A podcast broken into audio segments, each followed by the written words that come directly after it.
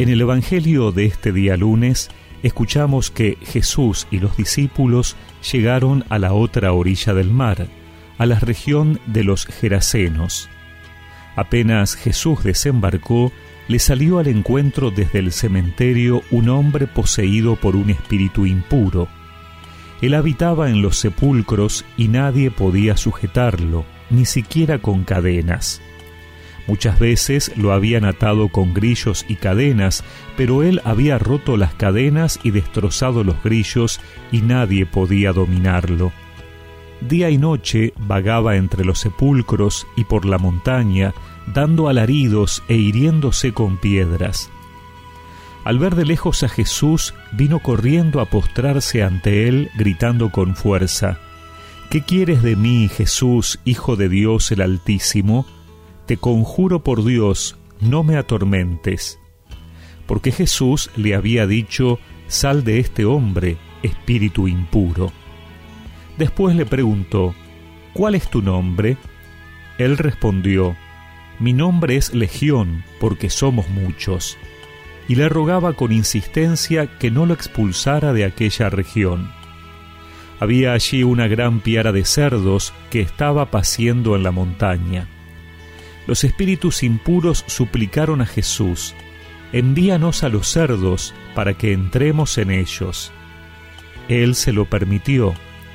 Entonces los espíritus impuros salieron de aquel hombre, entraron en los cerdos y desde lo alto del acantilado toda la piara, unos dos mil animales, se precipitó al mar y se ahogó. Los cuidadores huyeron y difundieron la noticia en la ciudad y en los poblados. La gente fue a ver qué había sucedido. Cuando llegaron a donde estaba Jesús, vieron sentado, vestido y en su sano juicio, al que había estado poseído por aquella legión, y se llenaron de temor. Los testigos del hecho les contaron lo que había sucedido con el endemoniado y con los cerdos. Entonces empezaron a pedir a Jesús que se alejara de su territorio. En el momento de embarcarse, el hombre que había estado endemoniado le pidió que lo dejara quedarse con él. Jesús no se lo permitió, sino que le dijo, Vete a tu casa con tu familia y anúnciales todo lo que el Señor hizo contigo al compadecerse de ti. El hombre se fue y comenzó a proclamar por la región de la Decápolis lo que Jesús había hecho por él, y todos quedaban admirados.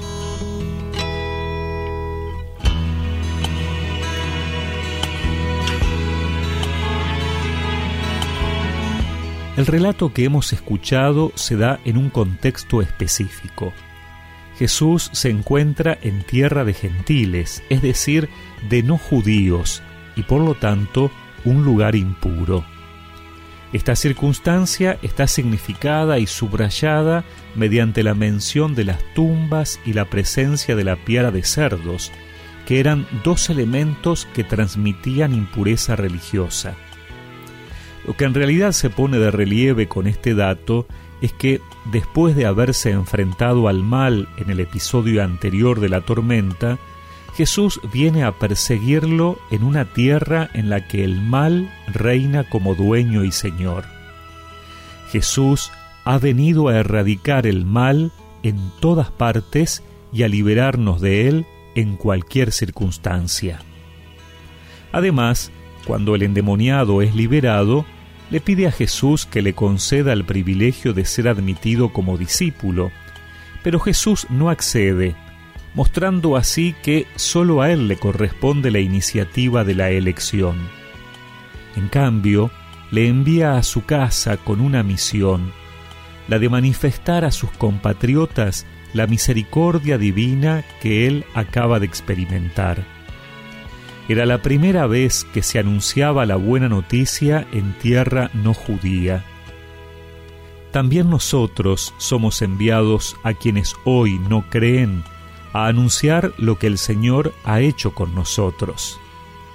Tal vez no hayamos sido liberados de demonios, pero seguramente Jesús nos ha liberado del pecado, de algún vicio, de una debilidad, ha transformado nuestras vidas y hemos experimentado su ayuda y protección.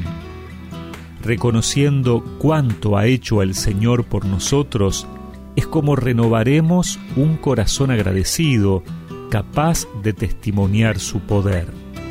Sé que muchos no entienden lo que pasa conmigo.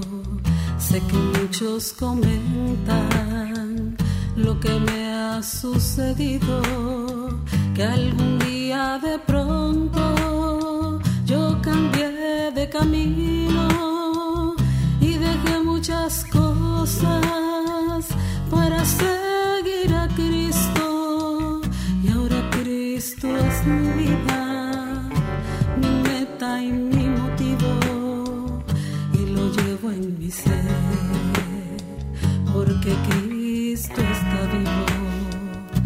Y recemos juntos esta oración.